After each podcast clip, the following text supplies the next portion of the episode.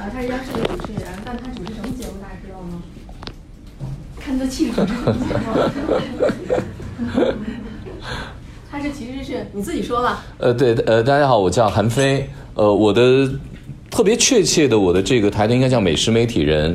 呃，那么我除了做美食节目之外呢，像茶酒，包括呃像呃很多的这个关于养生的节目，我也在做。呃，大概有十几年的这么一个从业经验了。呃，我我今天主要给大家讲的是茶史。上一节课应该大概茶的一个概论，比如说当下我们喝茶的这个六大茶类啊，等等等等。呃，如何去泡茶，然后辨别不同发酵程度的茶，我想大家有一个最基本的认知了。那么今天还是很有必要，在一开始进阶课程的时候，让大家知道，在中国不同的历史时期，我们都怎么喝茶。如果现在突然间穿越了，你回去了，然后你到唐朝了。你看到杨贵妃了，跟李隆基看到安禄山，然后他们坐在一起喝的是什么茶？我们忽然间这两天故宫在展，在展什么？在展听琴图。我们要过去跟蔡京、跟宋徽宗一起喝茶，他们又喝什么茶？那么为什么以前古代的这种喝茶方式，突然间一夜之间似乎都消失了？然后《陆羽茶经》当中说了青瓷为上，为什么到了明代之后，大家觉得青瓷都不好用了，都改成了白瓷？那么？宋代为什么直接摒弃了唐朝的人饮茶方式，变成了用这样的建盏？然后依然大家发现中国没有了，在日本把这个叫天目盏，我不把它叫天，把它叫建盏。待会儿我告诉大家为什么我不把它叫天目，叫建盏。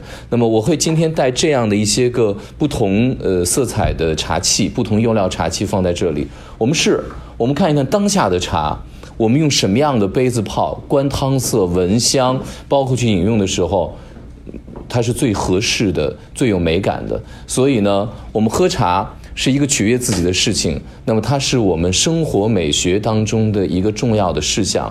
那么生活美学是什么？是要身临其境、不断的去感受的。所以理论很关键，最重要的是去喝一杯茶，去泡一壶茶。这个时候你就知道。什么样的茶该用什么样的方式了？呃，我在今天课程正式开始之前呢，我觉得很有趣，就是我前天跟我的一个同事，他是武夷山人，他们家呢若干代都在做茶，在做武夷的岩茶，包括他自己对正山小种，你们今天喝的这个也是正山小种，是去年正山堂提供的，但没有喝完，然后今天带给大家继续来喝。那他就做茶呢，他告诉我说，在现在的。就是有一个地方叫建阳啊，建阳这个地方就是出建盏的南平市，就是我们当下大家这种黑建盏的发源地。然后朱熹当年在那讲过学，如果大家去武夷山的话，你最大可能是在南平站下，那么你到的实际上就是建阳。那么他告诉我一件事情，他说我们现在建阳啊。依然有宋代的小龙团，就是宋徽宗当年喝的小龙团。这个制茶的方式呢是，呃，蔡襄为他提供的。那么有一本书叫《大观茶论》，是宋徽宗写的，他告诉大家怎么样去把这个茶喝出这种什么感觉。他说我们那个白茶依然还有。那么当时那个白茶和现在福鼎白茶是不一样的。我非常明确的告诉他说，我说我可以明确的告诉你，你们现在的建阳的白茶不可能是宋代的白茶。他跟我一直争论，他说我们当年的这个宋代的这个北苑御茶园就在那个地方，我们现在依然发现就是那种没有人工干预的野生的那个白茶，天生那个茶看起来就白白的，就是当年的那个茶。我说第一，我们没有人生活在宋代那个时代，你没有办法复刻宋徽宗当时喝过什么茶。第二，他忘记一个很重要的原因，不同时期中国的历史的气温是不一样的。我曾经看过这个一些个呃这个考古的学者，包括一些个研究地理气候的学者，他给过一个他讲历史的给过一个非常重要的呃，包括朱维铮先生，上海朱维铮先生，他给个很重要的证据，就是说中国宋代之所以从北宋迁到南宋，很重要的一个原因，北宋灭亡的很重要的一个原因，是因为历史上的一次大寒潮。那么北宋的平均气温要比咱们现在低很多。那么恰巧在昨天，我在跟南大的古建系的这个教授在看他论文的时候呢，我也看到了，在宋代的时候，中国的古代建筑的屋檐比唐代要稍微的发生了一些变化，它可能更矮一些、更宽一些。原因是什么？原因是应对历史上的寒潮，因为他们古代是没有暖气、没有地暖。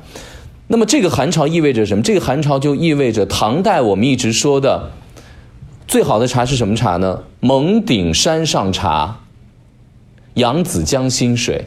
蒙顶山在哪里？在四川的雅安。为什么忽然间现在雅安的茶都喝不了了？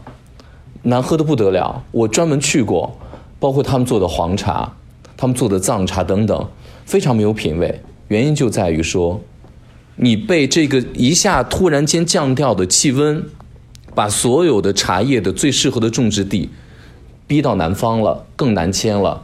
于是，在宋代的时候呢，忽然间我们在整个西南地区，西南地区是最早产茶的地方，逼到了整个东南地区，再往南走。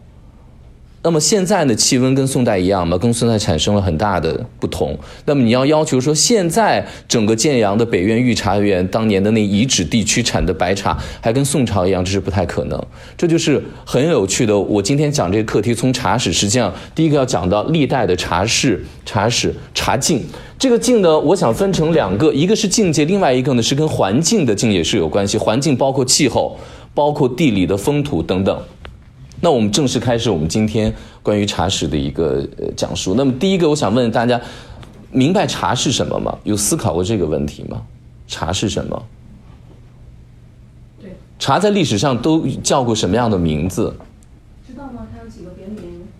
它有其他的一些别名，名是吗？有名对。还有同学能说出来吗？有同学说出来的话，我奖励你们泡茶。什么？再给五秒钟时间啊！什么？五、四、浪费了，可惜哦，三。二、一，好。那么茶呢，在古代呢有这么几个名字，我就是以单一的这个名字来说哈。其实关于茶的名字几几十种，呃，有两个字、三个字、四个字等等等等。那后来很多是从诗句当中对它的一个描述，比如说晚干侯也在说茶。那么茶最早，很多人跟一个字长得很像，荼蘼的荼，跟它很像。那很多人认为说图通的是茶，我也在看一些个呃做茶史研究的学者这么去说，茶通的是图。那有人说呢，说茶可能有时候叫名，对，没错。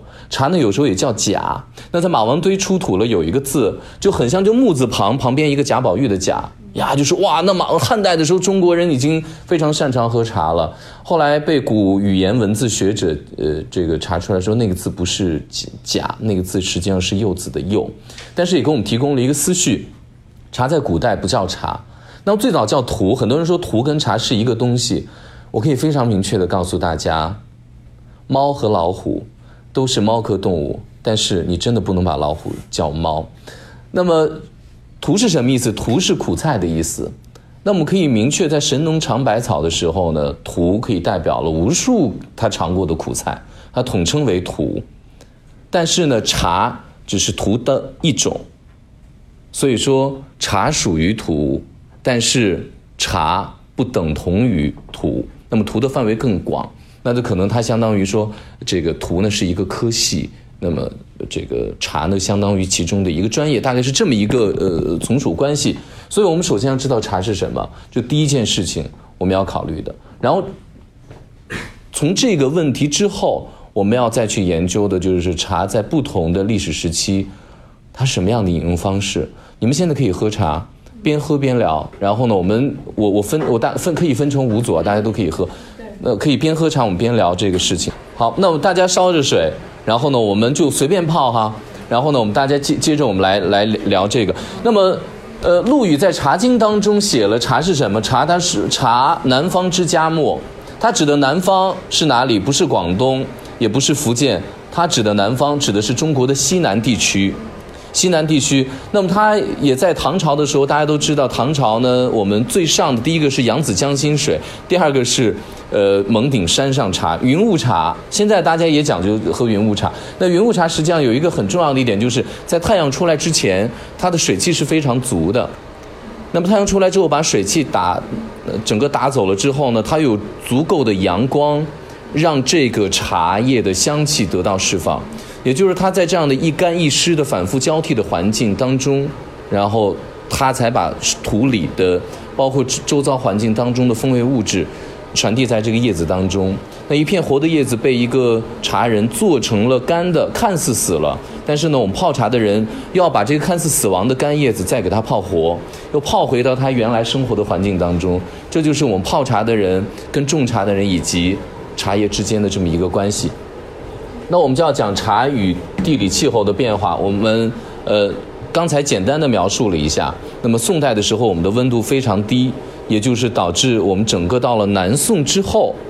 我们饮茶的整个取茶的地点，和现在和过去都有了明显的区分。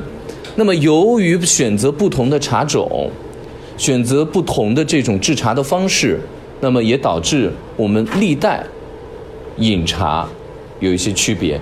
那我会分这么几个时期：第一个是唐之前，唐之前的饮茶，我们可以把它理解为，比如说魏晋时期。魏晋时期也有也有很多人已经开始在写关于茶的一些东西。由于可考的历史太少了，我们甚至于无法推断魏晋时期人们究竟怎么去喝茶，魏晋时期人们究竟怎么去喝酒，魏晋时期人们究竟在吃什么样的一个东西。我们曾经做过一个复刻，我们把《清明和尚图》其中的这个关于他们里面的类似于像糖水一样的东西。我们复刻到当下，用当时的配方，我们就发现我们喝不下去，因为甜度太高了，高到你觉得那个一一口喝下去非常非常的腻了。也就是说，其实不同时代的人的品味是完全不一样的。我们当下觉得麻辣火锅超级好吃，你往前倒倒几十年或者不到一百年的时候，人们觉得那是一个非常。低档次、廉价的一个东西，那么或许又过很多年之后，它又变成了一个我们的不被大家都喜爱的东西。因为不同的时代，它人们的品味一直在发生变化。那我们先来讲唐以前，就魏晋时期。魏晋时期由于资料太少了，没有办法推断，但是我们基本上可以从唐朝的饮茶方式当中依稀找到魏晋时期饮茶的影子。那么那个时候，我们可以非常。他应该用这个词，可能更明确一点，用吃茶更明确一些。我这个吃并不是一个文雅的说，文人说的说哦，好女不吃两家茶，不是这样的东西。吃茶就是把茶吃进去。为什么？我在中国各地的山区走访，西南片区包括金佛山，然后再走到了一些少数，比如说侗寨。然后我再走到湖南一些地方等等少数民族，我发现在当地的山区依然流传着一种从未被打断的古老的饮茶方式。这种饮茶方式，他们叫做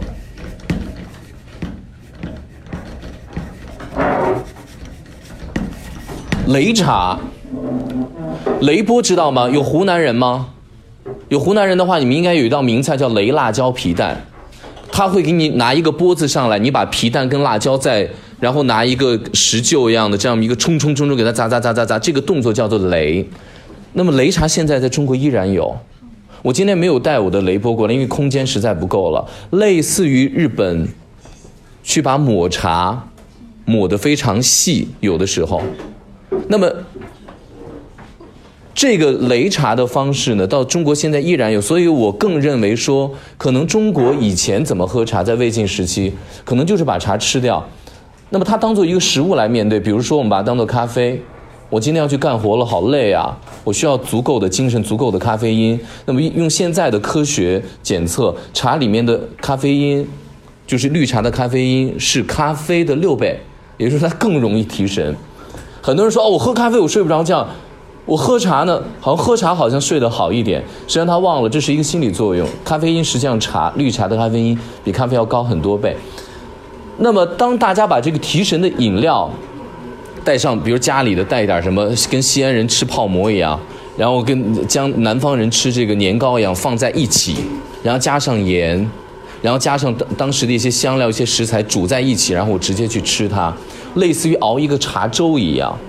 早上喝下去之后，肚子吃饱了，能量够了，提了神了，然后我再去干活。这个时候你会觉得能量满满，所以它是一个让我们日常生活最普遍的直接吃茶的这么一个方式。好，我推测魏晋时期茶的出现，它顶多就是以这样的方式出现。同时人们肯定也发现说，哎，茶好像有一些保健功能，比如说我口腔稍微有些发炎的时候，我喝茶吃茶的时候，哎，好像我的口腔变得更加健康了。那么我在云南的一些地方，云南的一些地，云南有个地方叫花腰傣族。那花腰傣呢？它傣分很多种傣嘛。那花腰傣呢？他们现在依然有一个习惯，是宋朝之前就保留下来的。那些个人的不刷牙，他们保护牙齿的方式是嚼一种叶子，那种叶子和茶叶很像。所以呢，当你一叫美女的时候，回过头的所有的美女牙齿都是黑炭色的。他们用这样的方式来保护牙齿。那么。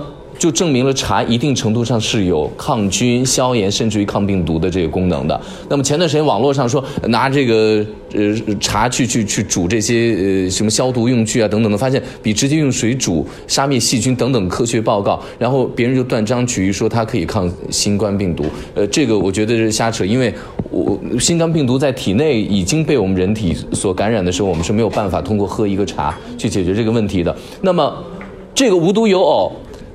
外国人怎么最早接触茶的？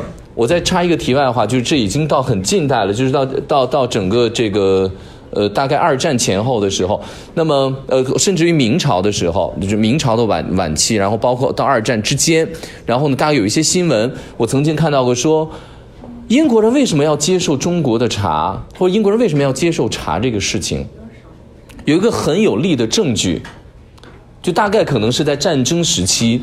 那有一位外科医生发现死亡率很高啊，就是外科，比如说我们要呃士兵要截肢啊，干嘛？死亡率非常高，感染率非常高。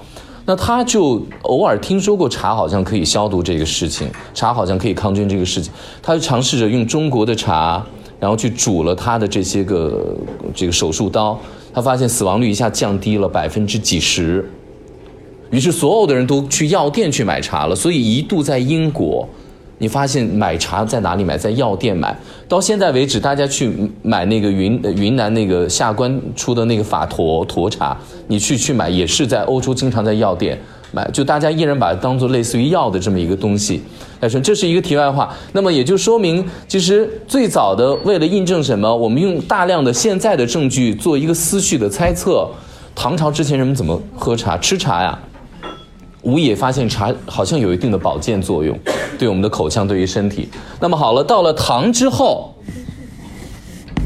说到我老家，因为我是陕西人，到了唐唐朝之后呢，或者呃我们到了唐朝，忽然间我们喝茶这个事情，或者我们吃茶这个事情变得非常非常的明朗了。为什么？因为无论你怎么样去猜测，我只相信一件事情，无论是猜测书上的文字。你必须得以物证实，你得出土东西，因为我是这样的学派，我要认考古的东西的，很争气。法门寺出土了整个全套的关于唐代人喝茶的所有的器具，二十多件，就从风炉，然后呢再到呃咱们去磨磨把茶打成沫，然后等等的烤茶等等等各种各样的方式，总之全套都可以复制出来。如果大家感兴趣，去买。台北故宫博物院廖宝秀老师出的一本书，叫做《故宫茶室》，它里面其实讲了大量的，包括宋跟唐之间的这个藏品，包括讲法门寺这个出土这些东西，然后呢，我们怎么喝茶的这个事情，具体呃挺复杂的。比如说，我们从法门寺出土的这些个用具加上文字进行证实之后，喝茶其实是蛮复杂一个事情。要怎么样呢？我们要先把这个茶拿出来要烤一下。然后拿纸用纸囊包着它，烤一下，把香气烤出来之后，然后再去给它用碾子碾成末。在唐朝的时候碾成末，完了以后呢，再去筛。见过家里面筛面吗？现在小朋友有见过哈？然后在日本的人家就说我多少多少沫，就是你那个筛子全都是这样吧。我如果越细，是不是目数越高？就里面的目数越高。那么我筛出来的茶是不是就是更细一些？那么越细的茶，它所释放出来的氨基酸，它在口里所带来的这种口感会更加的鲜美。所以呢，唐朝的喝茶越往上走，它会筛得越细，然后呢再去煎茶。《陆羽茶经》里面讲的是煎茶，先把水烧开，等出现鱼眼、细眼泡的时候呢，我要把茶放进去，然后我要取出一我要取出一部分水，然后再把茶放进去。等这个茶煮开的时候呢，再把刚才取出来的水放进去止沸。然后等等等等，用这样的方式啊点呀等等各种方式，总之就是一一套特别复杂的呃方法。那么法门寺出土的唐朝人的这种饮茶方式，是当时的唯一一种饮茶方式吗？就把茶压压成这种团茶、茶饼等等等等，是唯一一种饮茶方式吗？很显然不是。据我了解，我们当下既然可以存在以前最古老的擂茶方式。那么我们要发散一下思维，难道唐朝就不可以跟当下一样这样去喝散茶吗？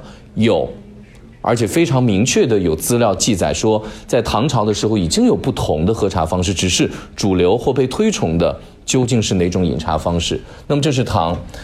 那么在唐之前呢，我们可考的资料少，主要原因是在于不去，没有人去记录历史这个东西啊，它一直在发生，每天，但是没有人记录。直到有人突然间给我们记录了之后，我们发现，哎，中国的这个茶有有据可循了。我们找着一祖宗，这祖宗呢，这祖宗呢叫陆羽。呃，这个中国很有趣，中国很多很很伟大的古人啊，他们流传下的名字啊，都是一个艺名陆羽呢，本身不姓陆。呃，他自己姓什么，他也搞不清楚，因为他被爸妈遗弃了。他从小在寺院长大的，他在寺院长过很多年。这就是为什么日本人也特推崇陆羽的原因，因为日本都是禅茶一味嘛。然后他也很推崇陆羽。那么他这个是来自于《易经》的，大概就指的是一个大鸟着陆了。大鸟着陆呢，一个大朋友着陆它要飞很很多层次嘛。呃，着陆他他名字从这儿来的，他本身是在。呃，寺院长大那个时候呢，寺院其实戒律也挺严的，说你只能读佛经，别的不能读。他当小沙弥的时候，他说我不，我就是要读儒家的东西，行不行？然后他后来就很叛逆，就出来了。他出来之后呢，你知道他跟谁关系好？念过书法人都知道，有个人叫颜真卿。颜真卿看上他了，于是他有机会施展自己才华了，他可以把茶这个事情变得很有规矩。他。写的《茶经》，我并不认为这个《茶经》是一个，呃，我们不可以去推翻的一个经典。但是我必须得感谢他的一件事情是，中国喝茶开始有规矩了。中国在以前也没有茶道，它开始有规矩了。它里面第一个对水有了明确的要求，比如说他说了，要喝无根之水。如果你要喝瀑布的水很差，你要实在不行喝江水也行，但是要离人稍微远一点。因为人群离它越近的话，我们人造成的污染越大。那么什么样的水是最好的？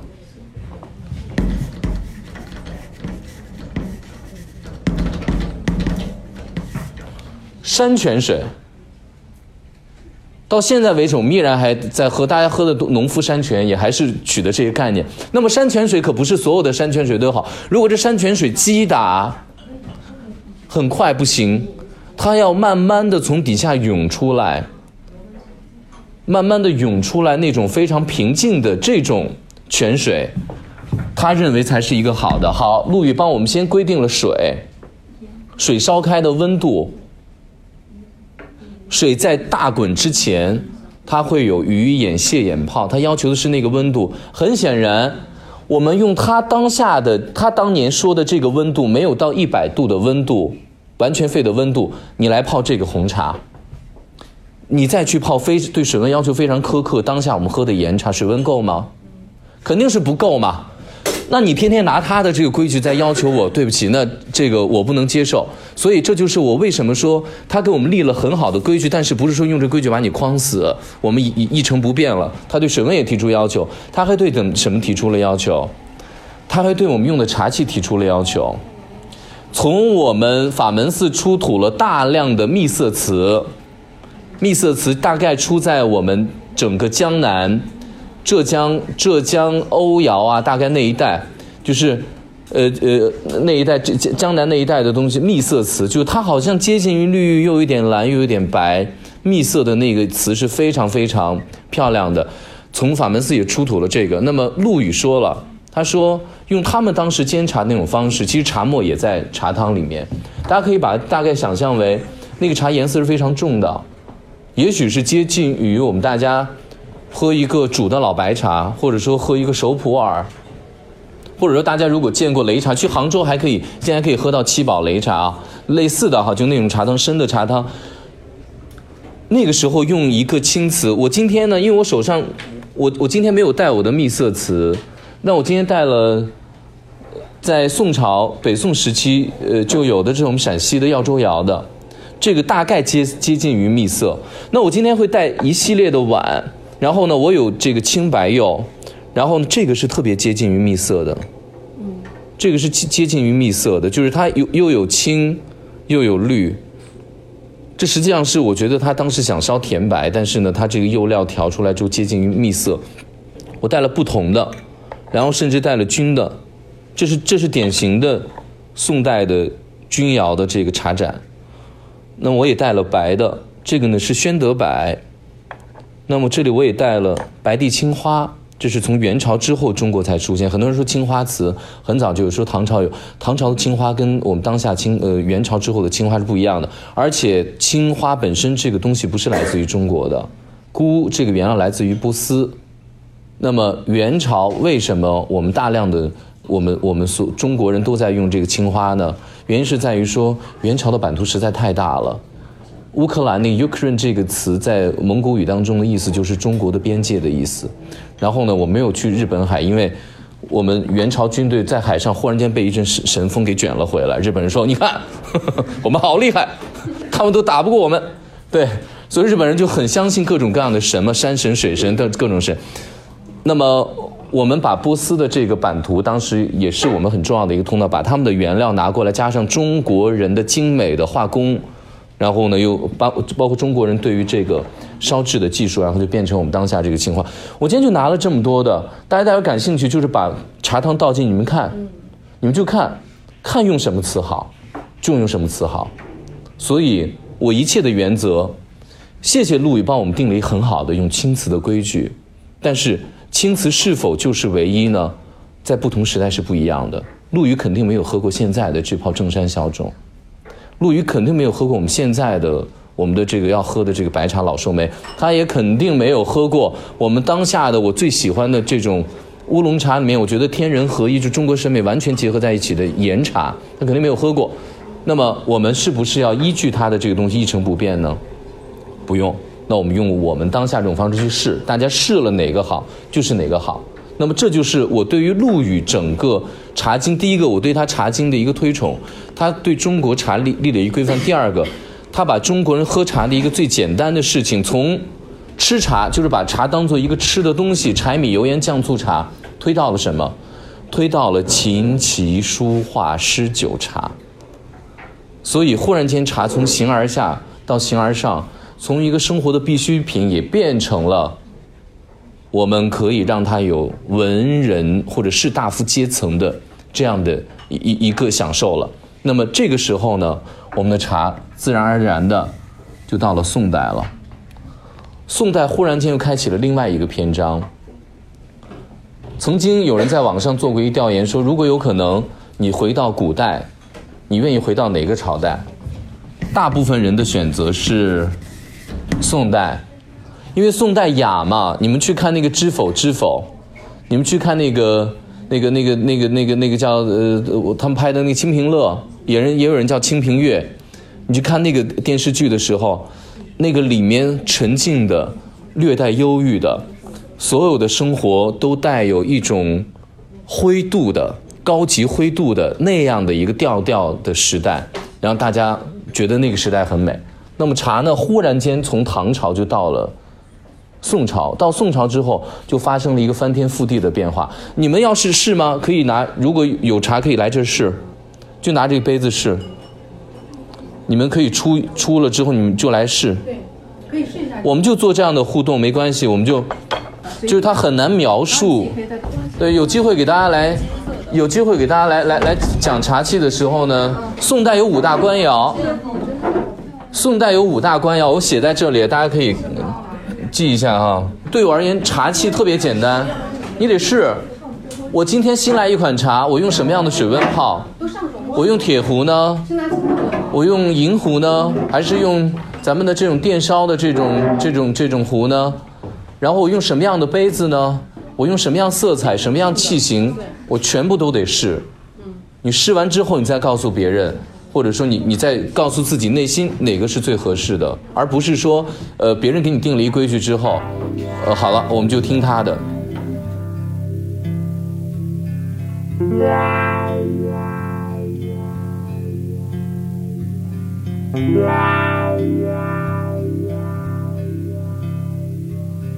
Yeah.